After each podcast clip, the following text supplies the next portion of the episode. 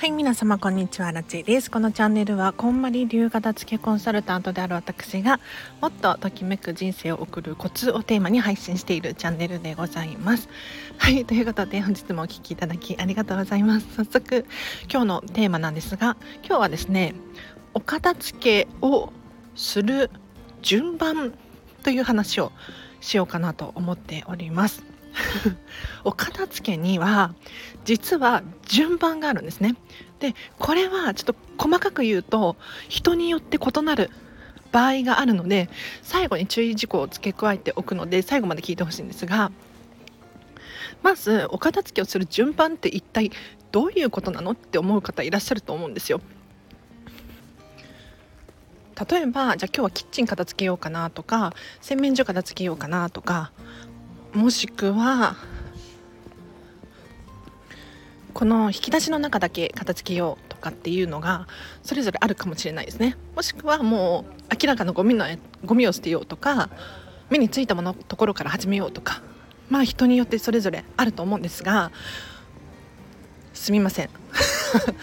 ごめんなさい。謝らせてください。あの私はプロの片付けコンサルタントなんですね。でプロから言わせていただくとお片付けの順番を守ってやらないと危険です。非常に危険です。でこの順番を守らないとじゃあどんなデメリットがあるのかっていうとまずお片付けがなかなか進まない。だったりとかお片付けのやる気が低下する。だったりとかもういっかと途中で諦めてしまうなんていうことが起こってしまいかねないのでちょっと最後までお付き合いいただければなと思います。でまず基本の順番5つのステップがあります、はい、5つ。この順番でお片付けしていってほしいんですね。まず1つ目がお洋服からお片付けをしましょう。でここで言うお洋服っていうのはまあ、いわゆるお洋服 T シャツ長袖ワンピースジャケットズボンスカート、まあ、いろいろありますよね。その他にもカバンや帽子靴下着類他にも浴衣着物この辺りもそうですね。あと水着とかもそうかもしれない。はい。なので、まあ、着るもの系ですね。マフラーとか手袋とかも含まれます、はい、唯一アクセサリーは洋服に含まれないのでここ気をつけてほしいんですけれどまず最初にやってほしいのがお洋服たちです。でなんでお洋服たちを一番最初にやるべきなのかっていうとこれは理由が分かりやすいから。伝わったかな？ちょっとで分かりやすいものからお片付けをするとお片付けのモチベーションが上がってやる気につながってどんどんサクサクお片付けを進めることができるんですね。なのでお洋服普通の人であれば例外でなければ皆さん分かりやすいので是非お洋服からお片付けしてみましょう。でポイントはお洋服が終わってから次のステップに入るってことなんですよ。お洋服が終わっていないのにもかかわらず例えば思い出の品に手をつけようなんてしてしまった場合にここはもう本当に厄介で何が起こるのかっていうと思い出の品ってお片付け初心者。お片付け初心者の人が手をつけていい品物ではないんです。ここに手をつけてしまうとどんどん思い出に浸ってしまって戻れなくなっちゃうんですね。あっという間に半日経っちゃうなっていう現象が起こるのでまずはお洋服を終わらせます。でお洋服が終わったら次本を片付けてください。本です。本っていうのは何かっていうと、まあ、皆さんご存知だと思うんですけれど文庫本だったりビジネス書だったりとか絵本とかもそうですね。あとはレシピ本雑誌漫画小説単行本なんだろう要所辞書教科書 まあいろいろ本という本があると思うんですけれどこれらは全て本の種類にカテゴリーに含まれます。なので2つ目のステップとしては本のお片付けを終わらせましょう。で本をお片付けをする時にこれだけ守ってほしいことがあります。何かっていうと びっくりするかもしれないんですが読まない。もしくは読み込まないですね。というのも本の中身皆さん開けてみてくださいよ。絶対もうほぼほぼ100%なんですけれど120%そうなんですけれど本の中身って素晴らしいんです。素晴らしいことしか書いてない。重要なことしか書いてない。当たり前ですよね。だって著者の方がね素晴らしいと思ったことを書いているわけですから本の中身を読んでしまって読んで判断しようと思ってもおそらくあこれいいこと書いてあるな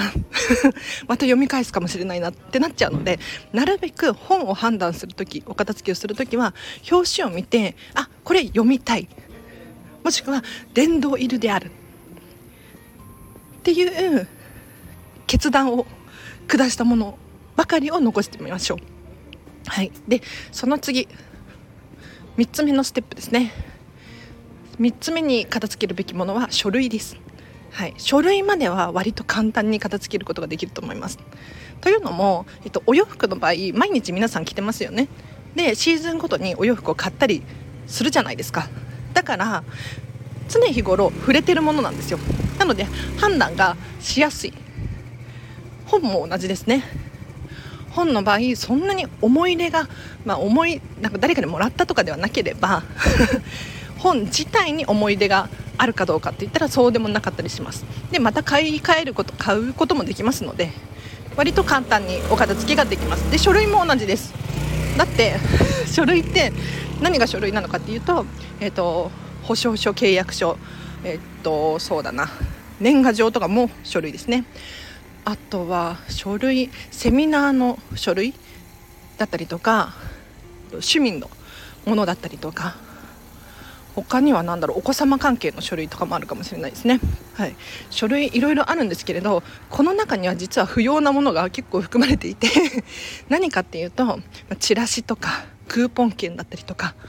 期限が切れた保証書だったりとかっていうのがあるんですよ。なので書類を片付ける時はこの合言葉を胸に常に置いといてほしいんですが書類は基本全捨てです。全部捨てます。全部捨てる ことをイメージしてお片付けしてほしいなと思います。でもあくまで全部捨てるイメージですよ。あの全部捨ててしまったら多分 あのやばいことになるので全部捨てるっていうことを頭に入れた上でじゃあ何を残すのかもう本当に本当に必要最小限までに抑える。これがポイントです。で書類が終わったら次何かっていうと小物の片付けなんですよ。4つ目小物。で小物になると途端に難しくなっちゃったりする人が多いので気をつけてほしいんですけれどどうやって小物を片付けするのかっていうともう人それぞれなんですが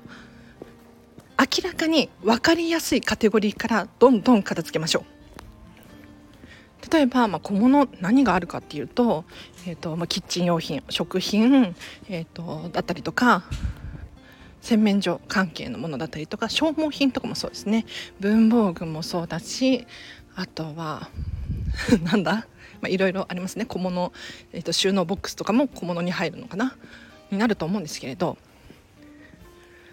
小物のえ小物のお片付けについては簡単なものから手をつけてほしくて例えば料理が趣味ですっていう方がいるとするじゃないですか。でお料理関係のグッズいっぱい持ってます。思い出もたくさんあります。ってなった場合におそらくこのキッチン用品は判断しづらいんですね。だって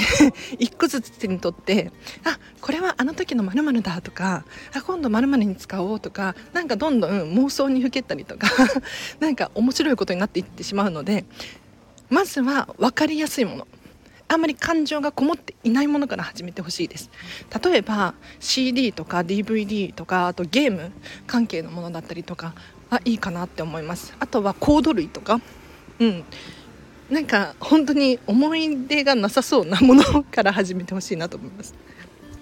で小物のカテゴリーほんとたくさんあるのでもう小物っぽいものが全部終わってから次の5つ目のステップが思い出の品なんですこれが最後。ここでようやくお片付けが終わります。なのでこの小物難しいんですけどなんだろう趣味のものとか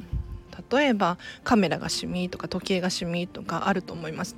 あとはもう私も結構そっち系かもしれないけどあのオタクっぽいものだったりとか。そう。もうねフィギュアとか集めちゃいますよね。これは気持ちは分かる人いるかな？そう。なのであのあんまり思い入れの濃いもの高い金額出したものとかから先に始めちゃうと結構難しくなっちゃう可能性があるのでそうじゃなくってまずはじゃあ文房具からやってみようかなとか。っていう感じで進めてください。で最後に思い出の品なんですけれど、ま、思い出の品のお片付け。例えば写真とか手紙とか。あとデータで持ってるっていう人もいるかもしれないですね。あとは、まあ、誰かから頂いたお洋服だったりとか、えーと、引き出物のまるとかなんだろうな。おじいちゃんおばあちゃんからの受け継いだものだったりとか結構そうそうね遺品系とかも思い出の品になってくるんですけれどでもねここで安心していただきたいのは、えーと、ステップを順番に順番に踏んでいくと最後めちゃめちゃレベルが上がってるんですよ。どういうことかっていうとお洋服お片付け終わる本片付け終わる書類片付け終わって小物も全部お片付けが終わっているともう自分の好き嫌いっていうのが明確になってくるんですよねだから最後思い出の品に到達してしたとしても思い出にふけふかりすぎふけりすぎたりとかあとはこれは私は判断できないっていうことが少なくなってきているはずです。